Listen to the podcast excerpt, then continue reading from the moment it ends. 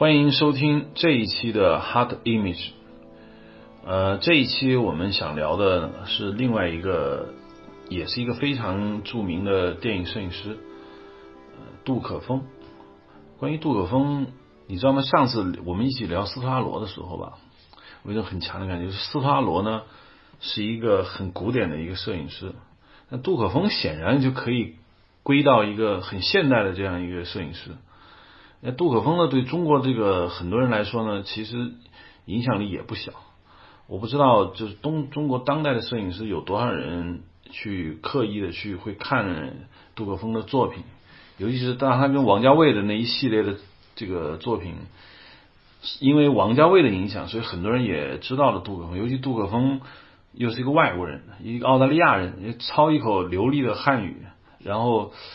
嗯。又酗酒，又据说也很生活上面又非常的多姿多彩，所以其实这个摄影师对于中国很多人来说，他几乎是个明星一样的存在。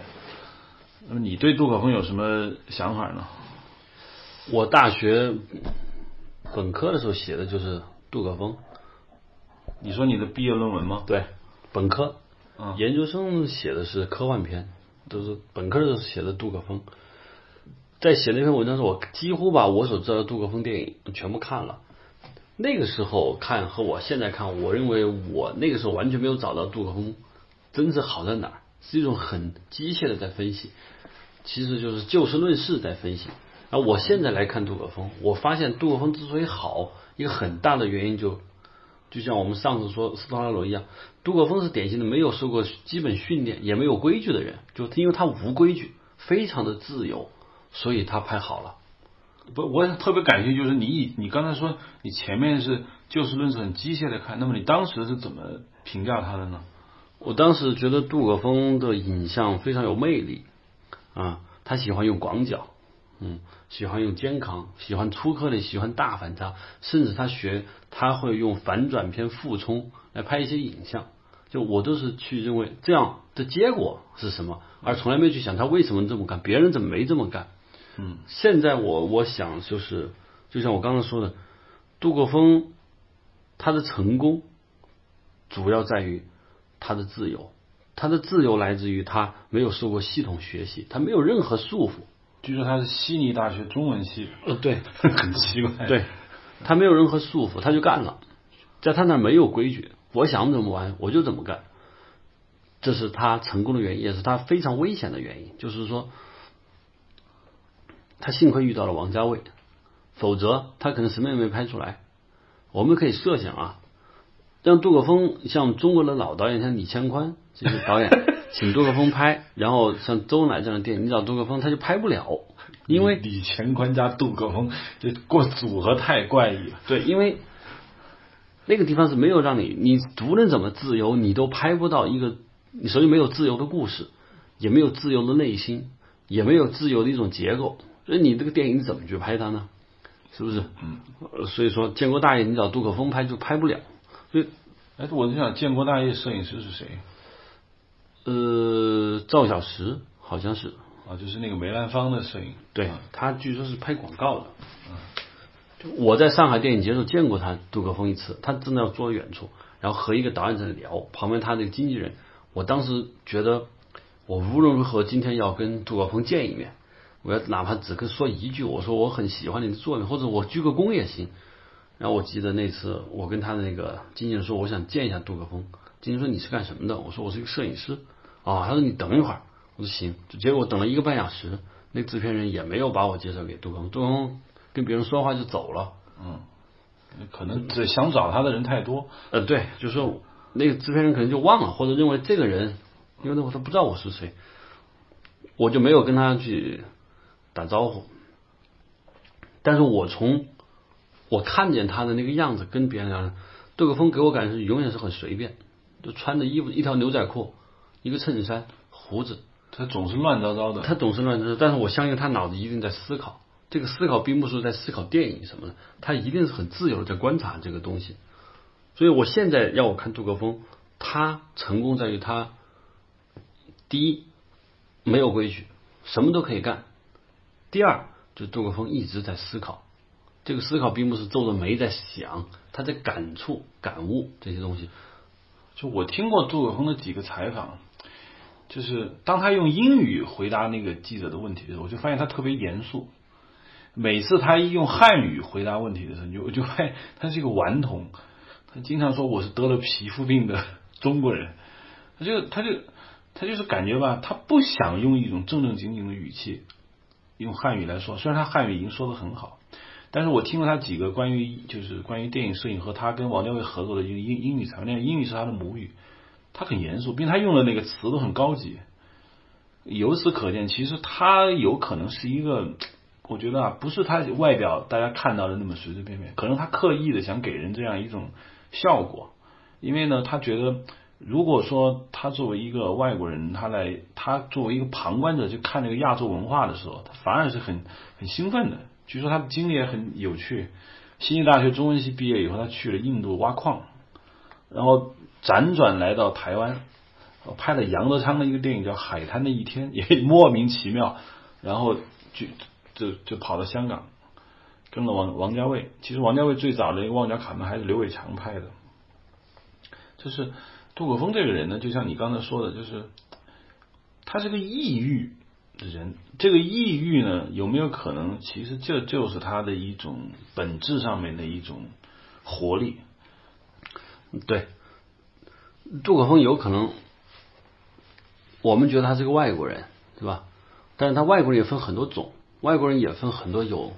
很好的眼睛、很好的脑子和很好的感悟力的人，他恰好是这么一个人。而这种人有可能他是个作家，也可能医生，也可能是个官员，也可能是个艺术家。而他杜可风恰好是个艺术家。有可能这个艺术家一直没有遇到合适的导演，而杜可风恰好遇到了王家卫。这就是所有事情的巧合，就到这儿。这是其一，其二。我原来看到了杜可风的一些经历，我我一直从他身上我坚信一点，就是一个摄影师有足够的视觉经验，在生活中的视觉经验以后，你才能去在电影上去创造，别说不一样，创造一个合格的影像。第三，我还发现一个，我从来没有听人说过杜可风的助理牛逼过，我就不知道杜可风很多大摄影师。中国人啊，我都知道他的助理是谁是谁。杜可风好像就是自己掌机，嗯，因为他必须要喝酒。对，就很多摄影师比较正经，像赵飞老师、李岳老师的助理，我都知道他们自己在拍的还不错。我知道好像有一个叫陶思伟的人是吕呃是赵飞的助理还是怎么样，后来就后来自己也去拍戏了。对，就。那是因为这些摄影师，如果他有相对的规矩，他有相对的系统，那些他的助理会能够学到东西，至少能学到一半就出来出来那个拍电影。但杜可风东西是没有办法学，我知道就是杜可风没法带徒弟，对他的徒弟从他学不到东西，就可能会学到一些外在的，就是你永远不知道杜可风脑子是怎么去构思的，就你不具备他的这个，首先他这个作为一个外国人，他对亚洲文化那种异域的东西，他可能看不懂。但他会按照自己方式去。第二，他就像个孩子一样的天真，他像一个孩子那样去，他不畏惧什么。嗯，那你没有办法学，所以我从来没听说他的助理出来能干出点什么事情，我比较少啊。嗯，我没怎么听说。我当时我也在看了一些，很多人就问同样一个问题：说杜可风如果没有王家卫，他能不能成功？这个话题，这个话题实际上是没有办法去，是个谬论，就是因为他。对，跟了王家卫，所以你才去谈论杜可风。也有可能他没有跟王家卫合作，他也没有太多的名气，这是很有可能的事情。对，就是反正他在美国拍的电影，其实有一部电影，我觉得他很卖力，就是那跟西亚马兰拍的那个那个《Lady in the Water》水中妖。嗯。后来莫名其妙据说那个电影很难看。呃，对。我也我也看了，也不能说难看。我看了那个电影，就是我也没觉得杜可风在西亚马兰那儿干出了什么我没有想到的东西。呃，对，对，对我也很奇怪，就是说他拍的中国武侠，你觉得很不一样；拍的上海也很不一样，拍的香港也很不一样。可是拍的他们西方文化东西就很正常。也有人会说，你看杜可风，就因为他拍熟悉的东西，他没有想法；他不熟悉的东西，于是可以证明，就是拍你不熟悉的东西，往往会得到意想不到的结果。但是我觉得这个成立一部分，还有一个很大的原因就是，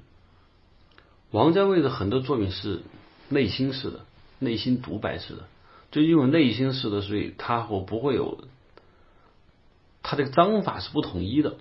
是很随机性的，这恰好让杜可风可以实现。比如说《春光乍泄》那部电影，嗯，你可以说你说《春光乍泄》摄影好吗？我不能说，我觉得不能说，也有可能是一塌糊涂。真的有可，你可以说中国大学很多影像广角叫大反差，将粗颗粒加反转复冲，就这些手段加在一起，没有什么构图，也没有什么太多的美感，甚至很混杂，一会儿黑白，一会儿就我觉得那片子有喜欢的说他特别，不喜欢就那个摄影非常的，就是形式太大，有可能就是他很多元素是王家卫的。这并不是杜可风，就是说两个人都嗨了。那么很多东西你没有章法，其实王家卫也并不要求他的影像是一个有个章法的东西。所以我觉得《春光乍泄》是个特别典型的例子，就是王家卫的想法吧特别散漫，杜可风呢也没想正正经经的拍，哎，这一组合呢就做的还不错。但是呢，我觉得对我来说啊，我个人觉得杜可风最佳的作品，就我我认为第一。我不是说王家卫的作品排序，是杜可风的作品排序。我认为第一的是《东邪西毒》，就很难想象我当时看《东邪西毒》给我的那种震撼。就是我在那个知乎上那篇答案里面我写过，就是我不知道如何去评论一个电影画面到那种程度。当时我还没有上电影学，我还不知道电影摄影是怎么回事的时候，我已经感觉到那种震撼力了。那个电影并不乱。我可以说，《东邪西毒》是一个非常严谨的作品，它不是那样的就随随便便他就拍的。第二就是《阿飞正传》，《阿飞正传》影响了我很很强，可以说我拍毕业作业我就受了《阿飞正传》的影响。《那阿飞正传》的影像，你可以说好像是杜可风很多以后常见的那些东西，比如说他迷恋于小空间的。那种拍法，他迷恋跟拍，迷恋对于这个演员的这种表演状态的自由的捕捉。但是呢，《阿飞正传》他那个氛围感吧，确实太强了。他拍的景很小，其实他并没有拍香港多大的那种景，包括他在菲律宾密林深处，你还记得那个张国荣一个人在那个丛林里面走？嗯。我觉他也不，我觉得他也没怎么打灯，或许他也没有像我们想象的，我们一定要在 magic hour 的时候去拍。可是呢，他就莫名其妙的让你感受到一种氛围。对，这是我要正式要说的，就是你把那个影像完全完全复制，换一个演员，换个音乐，你觉得完全不对。这就是因为电影的影像，你说是杜可风的，但是张国荣的表演，张国荣的状态。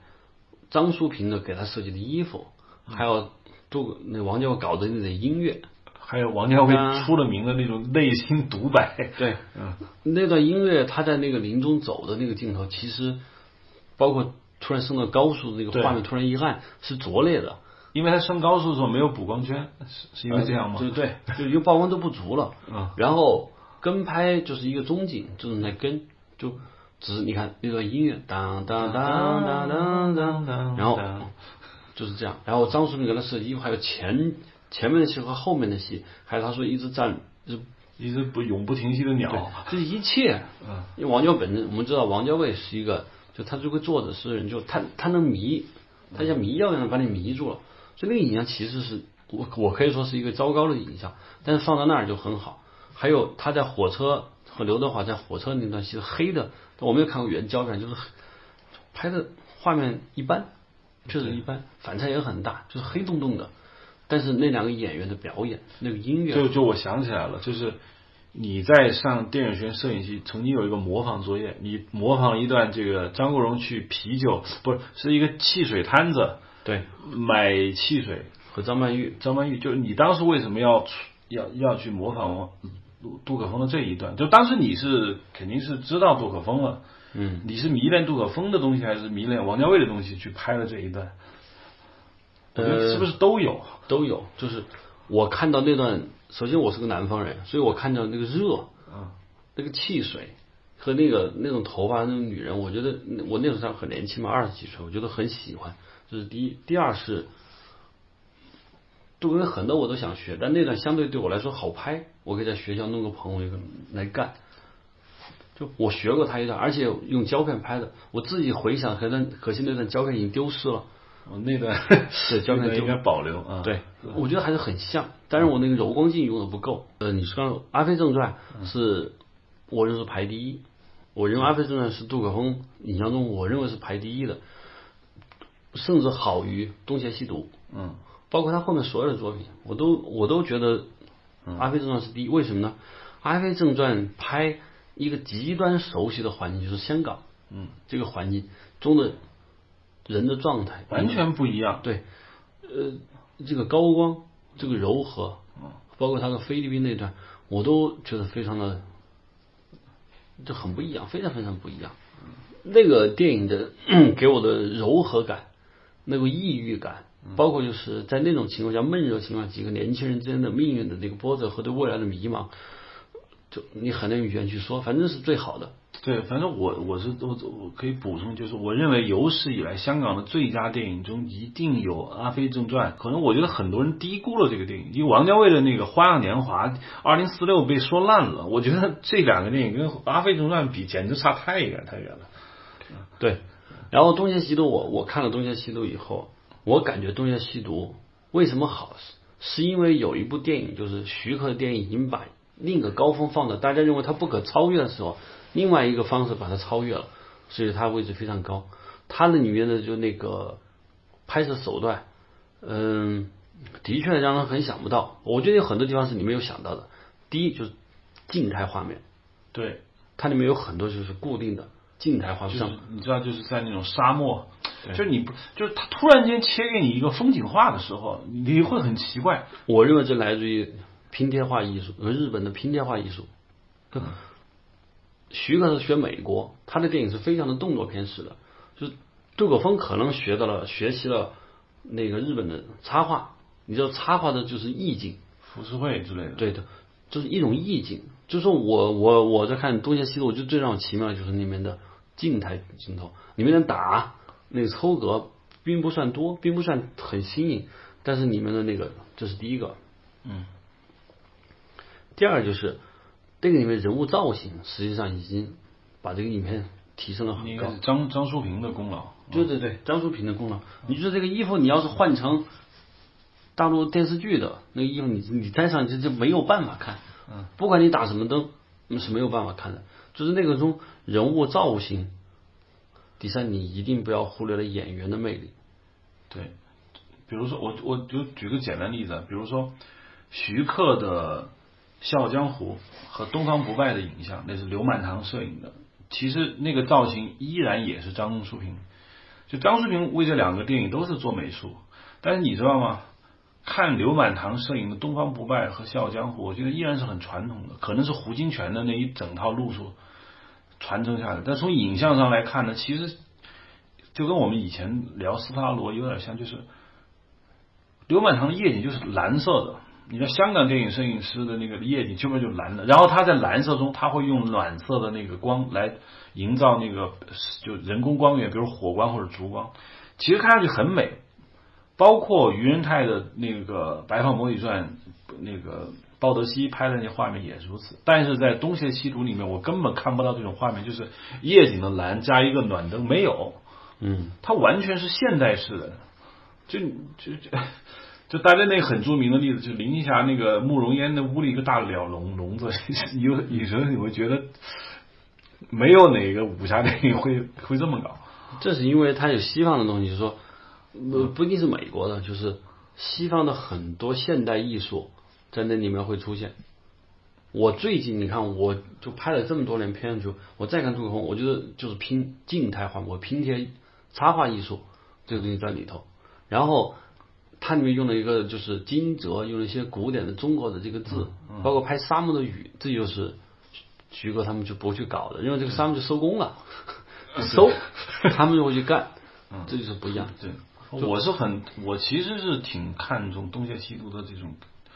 这种意境，就是你看，你知道，影片一开场就是那个沙漠很暗，嗯，很灰，颗粒很粗，然后上面写几月几号惊蛰，当时有一种觉得他怎么就一下子抓住了，就是可能是金庸的文本和古龙的那个味道，他他这一下子他就抓住了，我不知道是什么原因，但是他真的就抓住了。对，从从我摄影师角度，就是我现在正在干一件事情，就是我拍什么叫我把它叫熟悉场景的陌生化，就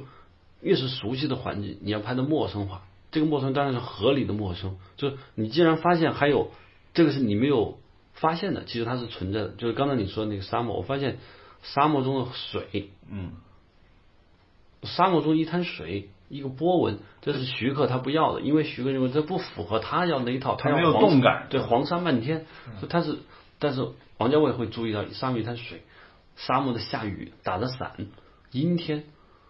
对，这这就是他陌生化。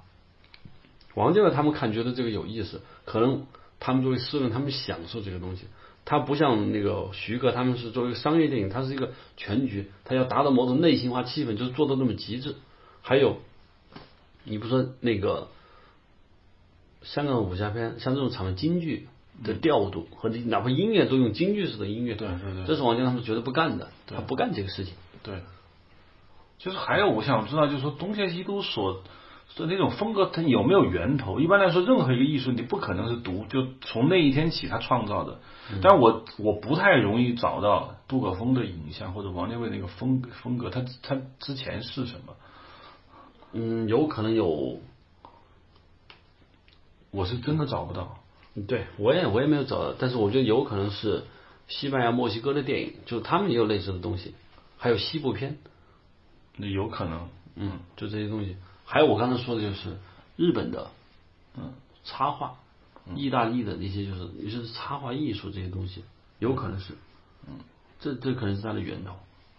就是我感觉杜可风到了，就是王家卫成名了以后，后来就是很成功了以后拍的那个什么，就大家知道《花样年华》，其实我觉得有点重复，因为《花样年华》里面可你看不到任何的景，就他只在一个很局部的情况下去拍一些很斑驳的那种墙壁啊。梁朝伟又演那个一个一个这样的人，就是夜景啊，就是你觉得哦局部很精致，但你根本看不到别的东西。他他那个二那个《花样年华》里面那个就是张曼玉就打麻将的那些房子都很挤很挤，他营造的那种效果。但其实那些东西在《阿飞正传》里面已经玩过了。嗯，他这里面只是他再玩一次。对，还有杜可风还有一些失败作品。嗯，那他肯定就很多了。绿茶，我觉得绿茶是一部。不就是从任何一角度上来说，那都是一部莫名其妙的电影。我觉得杜可风可能都没在现场拍，嗯，就是就是很糟糕。嗯，还有一些就是杜可风也有一些作品，比如说像《白玫瑰红玫瑰》。呃，对我正想说《白玫瑰红玫瑰》，其实《白玫瑰红玫瑰》可以说是他跟王家卫合作的那些东西，在《白玫瑰红玫瑰》里面又重现了一次，因为美术也是朴若木。嗯，就当然朴若木这个美术，我特别想找李生，我们在有一期我们来谈张淑平和朴若木，就是没有这两个功力在那顶着，他他他也是他也不知道怎么拍。红玫瑰白玫瑰呢，其实也很精致，也有一种就是就是一个西方人看上海，他怎么他怎么看，可能跟资金有限，但是他那种视角吧，确确实实我没有在老上海电影，就是我们说的像蔡楚生。呃，什么费穆那个年代，他们拍上海，那那是那就是真上海，他没有这么拍。现在我们大陆这边也重现过上海，比如说我们可以在上海那个车墩，你看的那些景，我们也是那样重现上海，但是没有人像香港那样去拍上海。其实我特别想跟你聊一下，就杜可风给陈凯歌拍的那个《风月》，那里面有大量的上海那种街景，也有极其华丽的影像，但我认为杜可风在《风月》上栽了跟头。嗯，对。风月你怎么看？风月就是很多人为的人工的痕迹很重，就尤其那个江南的庞府那个内景，嗯就是人工痕迹很重，就它里面会用了很多脸部，脸部是亮的，周围是暗的，这种这种方式，就它可能从某些照片上找到了，也有可能，但是这些用光的方式让我们让我感觉到就是没有活力，就像你说的没有源头，是一种临时的灵机一动或者强行卤出来的东西。有一个印印象很就是很我印象很深，就是巩俐和呃这个张国荣演的那个叫什么张忠良是吗？他们有一段床戏，然后就是上面铺了一层丝质的那种黄颜色的那样的一个丝绸的一样一个像呃毯子一样东西，然后就拍那个光影。我看到那儿的时候，其实我有一种很觉得就很没有意思的感觉，整个画面就像你说的定格看，我觉得很。很精致，据说当时杜可风说每一个镜头他们布光都是五个小时，但我真的觉得就像你说的，他说都不自由了。陈可哥拍那个不自由，他就想好。嗯，杜可风呢又觉得啊，你们找我来，可能我我这边玩的那种东西要对得起我这个名望，这两边不自由，所以搞成这么一个东西。对，拍其实你说那个拍床在《末代皇帝》已经出现过一次了。对，啊，就不是不新鲜，就江南庞府拍的。呃，画面就那个雕塑感和他拍的日外完全是不接的。嗯，他有些外景嘛，你外景不可能搞那种光，就他自己把自己，我就是就在用光上给自己步子跨的很大。就你的日外散射柔和，但屋里你又这么搞，虽然你觉得呃确实上海是这么照明，但是你在影像上就反差太大。所以我感觉风月，尤其上海那部分，用柔光镜把灯毛的这一切都是他以前用过的手段。对他那个和平饭店，你也在里头拍过，嗯，就是就上海的到底该怎么拍？其实我觉得这是一个话题，就是我们未来可不可以有一期节目，就是说荧幕中的上海，真的。对你刚刚我看了《触不可及》，我在电影院黄岳泰拍的上海，《触不可及》，我我看了，就是我还看了，就是像《太阳帝国》里面的上海，嗯，美国摄影师拍的真的要做一期，就是荧幕中的上海，嗯，还有很多拍上海的，就是。触不可及，黄岳泰是香港最顶尖的人了，就拍的上海，就是匠气，嗯，真的是降级。这个降级，当然你不能去完全怪摄影师，就是大陆做的那个军统特务的造型，就赵宝刚的那个啊，嗯，我觉得黄耀泰不能乱说啊，就是说这个上海反正拍的让我一丁点没有新鲜感，嗯，没没什么意思，就上海怎么拍？杜可风我觉得也没有拍，我还不知道哪个人把上海拍的好过。杜可风拍过两次上海，一个就是我们说的风月，嗯，还有就是他叫做一个叫伯爵夫人，嗯，那个是那个死去的那个导演，就是拍那个长日将近啊，那个一个英英国导演，嗯，那电影也一般，嗯，就显然他就落俗套，就是说一旦什么事情。应该怎么拍，他也这么拍了，以后又又搁在一个大师身上，你就变这个事儿就变得很没意思。哎，有一个有个美国电影《谍海》什么也拍在上海吧？对，《谍海风云》那个片名就叫伤害。对，嗯，对，有拍的。对，当然这一期我们就不聊荧幕中的上海，这是一个非常有趣的一期，我们下次可以搜集资料好好聊一下。我们这可以聊杜可风。这个他的合作，包括杜可风，其实我还是挺想知道你对英雄的看法。我觉得英雄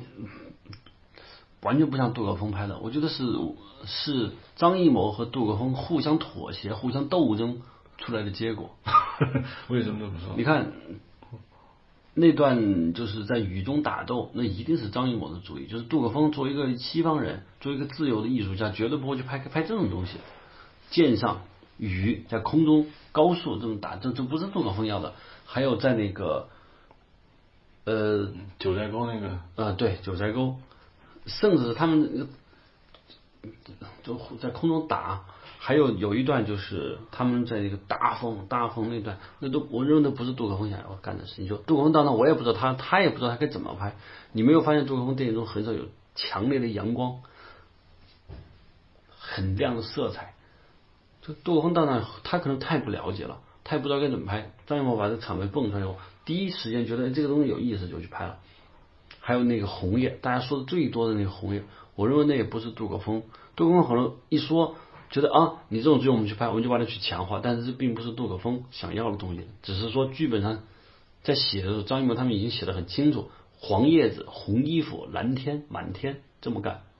就这是一种。我我觉得英雄的摄影是一个招贴画式的、宣传画式、标语式的摄影。嗯，它不是杜可风在《阿飞正传》《东邪西毒》里面那种自由的，你可以想，你可以感觉到那种浸润感，没有，就在那种就是这样的。嗯，所以我说是杜可风和张艺谋互相妥协、互相斗争，嗯，出来的影像。就很奇怪，就是其实，在之前杜可风也回澳大利亚和那个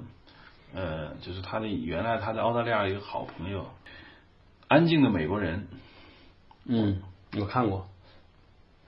就我我我也是没搞懂他沉默的美国人是吧？呃，The Quiet American，啊，沉默的美国人。对，就那那个电影，就我我我我也没搞懂这是怎么回事，就是我没没没有任何感觉。为什么他一回到他的母语环境，比如说澳大利亚，他拍过电影，然后他去美国拍的那些电影嘛，都让你感觉就是他他他突然间他就就没想法了。当然，我们不能要求一个摄影师